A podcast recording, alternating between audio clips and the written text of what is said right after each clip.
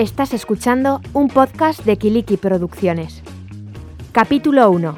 Sin identidad. Abdel es un mediador intercultural que acompaña a los menores extranjeros no acompañados desde que llegan a la comunidad foral. Con el paso del tiempo se convierte en una especie de figura paterna y un espejo en el que verse reflejado. Abdel llegó a España a principios de los 2000 y ahora ayuda a otros jóvenes que, como él, tuvieron que abandonar su país siendo unos niños. ¿Qué tal estás? Pues muy bien. Eh, nos contaste en una, bueno, de las primeras veces que nos juntamos contigo, eh, un poco tu historia. Nos gustaría saber, eh, bueno, que la gente escuche qué hiciste para llegar hasta España, hasta Navarra. Pues en primer lugar os, doy las gracias por la invitación para dar a conocer este profesional, ¿no? que es el mediador intercultural. mira, soy de origen marroquí, pues era como llegó a chaval, ¿no? A los terminan sus estudios, pues terminé el bachillerato ahí, pues como digo, a chaval, pues acudí a la universidad, eh, hice un, eh, una carrera de Derecho. Entonces, pues al llegar al segundo año, pues eh, he visto que ahí no hay, no hay, no hay futuro. por un lado, por la gente que me rodea, porque había gente bastante cualificada, como mis hermanos, mis hermanas que están en el paro, a pesar que tienen carreras universitarias. Y por la gente que también que está en, en, mis amigos también, ¿no? En el barrio, que veo mucha gente bastante cualificada, pero está está en el paro. Entonces ahí pues me pues saqué la conclusión que no puedo seguir estudiando porque aquí no hay, no hay futuro y ahí pues decidí emigrar. Entonces ahí pues eh, por los contactos que tenemos en nuestro barrio, un conocido, un paisano nuestro que vive aquí en la comunidad foral, pues hablé con él y me comentó que ningún problema si eh, vengo aquí a, Navarra me va a echar, los, me, va me va a ayudar ¿no? en los primeros pasos. Entonces, pues en 2002, pues decidí de dejar los estudios y, y me, pues sube hasta, hasta el norte de, nuestro país, ahí donde está la frontera, y aproveché pues cualquier oportunidad, ¿no? Que cuando pasan los camiones para cruzar el, el estrecho, pues me metí debajo de un camión y ahí, pues ahí eh, llegas a la otra, a la otra parte de, de la frontera, eh, que es Algeciras. Y luego de ahí, pues sube hasta, hasta la comunidad foral, hasta Navarra. ¿Y terminaste tus estudios aquí en Navarra? O? Sí, después, bueno, mis estudios pues eso largo, porque ya viene, sabes, una forma ilegal, primero eh, sin saber el idioma. Entonces, ya sabes, pues los primeros pasos. Eh, eh, primero, buscar dónde alojarse, ¿no? la conocido me ayudó los primeros meses. Trabajo por un lado, porque a pesar no tenía documentación, documentación en regla, pues busqué trabajo hasta 2004, cuando ya empezaron a, regular la situación administrativa de los inmigrantes que iban tiempo, entonces aproveché la oportunidad para uh, ahí pues tener la primera tarjeta de residencia, permiso de residencia. Entonces, eh, eso pues me permitió pues empezar ya a formarme. Entonces, uh, primero a, base de eh, clases del castellano, y luego, pues después, mientras trabajaba, pues fue, se formaba, ¿no? Entonces, una combinación de trabajo y estudios. Mm hasta que mi hijo, pues eso, como hace todos los trámites, trae mi, eh, eh, mis títulos de mi país, homologarlos, apuntarme aquí en, la UNED, sacar un grado en, educación social y luego pues ahí empecé el trabajo de, mediador intercultural. ¿Qué significa ser un mediador intercultural? que es una figura eh, que hace el función de un puente ¿no? de la persona inmigrante con la sociedad de acogida. Es la persona que ayuda a la integración y fomenta a la interculturalidad. ¿Y qué te llevó a ti a escoger esta profesión?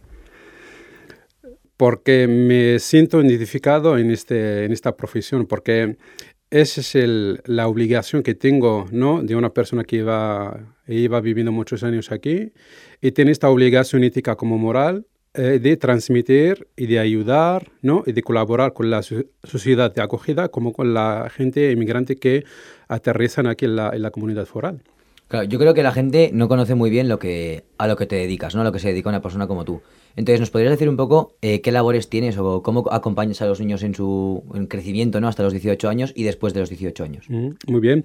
Entonces, podemos eh, dividir mi trabajo en tres componentes eh, importantes. El primer componente es el familiar, y luego eh, administrativo y luego eh, educativo. Eh, en el tema familiar, pues es el primer contacto que suelen tener los niños al llegar aquí a la comunidad foral, es con lo que suele tener en contacto o suele establecer este contacto con la familia de, país de origen. Entonces es para transmitirlos, para tranquilizarlos por un lado y para transmitirlos pues todo lo que lleva el proceso migratorio, pues entre leyes, entre costumbres, entre dónde está su hijo, entonces explicarlos todo eso a, la familia.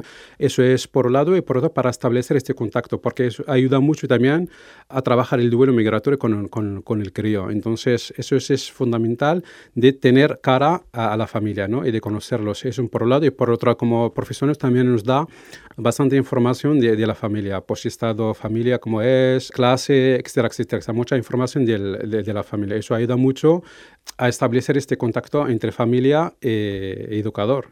Y luego a nivel eh, educativo, pues eh, elaborar, ¿no? ayudar al educador, pues de poner primero las primeras eh, objetivos, ¿no? A marcar a corto plazo como a, largo plazo con el niño, ¿no?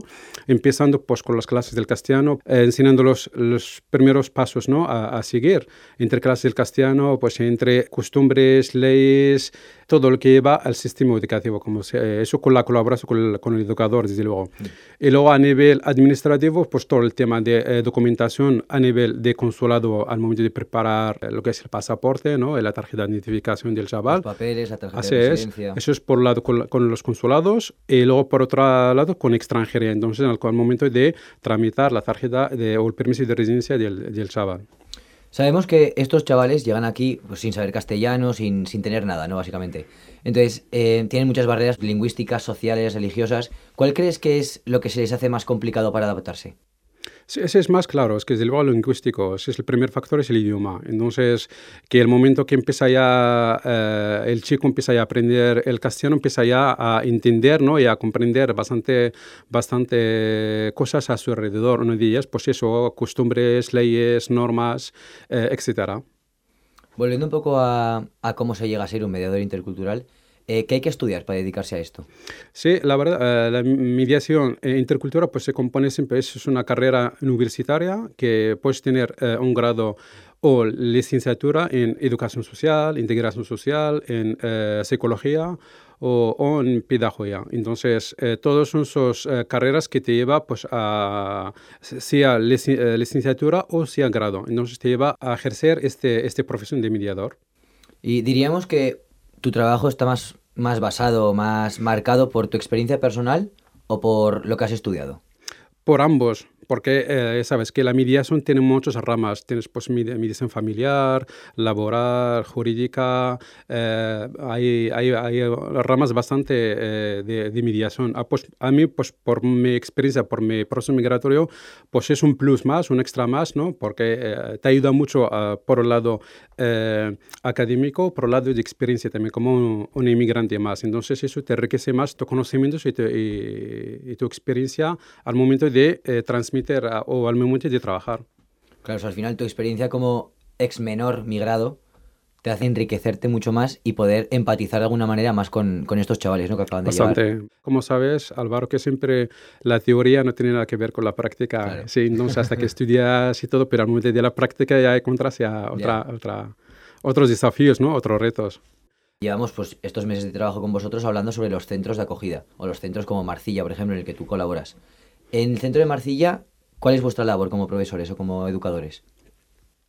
Sí, es, eh, en primer lugar es acogimiento. Entonces, el, el, eh, la primera vez o cuando viene el chaval es acogerlo, eh, explicarlo pues todo lo que lleva, ¿no? El que es el, un centro de menores, eh, todo lo que, lo que tiene pues de las normas, de lo que, lo que le espera, lo que tiene que hacer, eh, empezando desde ese primer punto. Segundo punto, pues empieza a trabajar con él todo, pues empieza lo que, como os comenté anteriormente, trabaja con el duelo migratorio, ¿no? Empezaré a prepararlo pues en, en tema de clases de castellano, empieza a marcar objetivos a corto como a largo plazo, empiezan ya, la, empiezan ya a enseñarlos los primeros nociones ¿no? de, la administración, que es un ayuntamiento, que es un centro de salud, que es extranjería, que es un consulado. Entonces empezar con él los primeros pasos de concienciarse, ¿no? que es donde está. ¿Crees que los menores migrados están verdaderamente integrados? ¿Salen con, su, con gente de su edad, hablan con gente de su edad o más que nada se, se refugian en su núcleo de, de gente marroquí que ha venido con ellos o como ellos?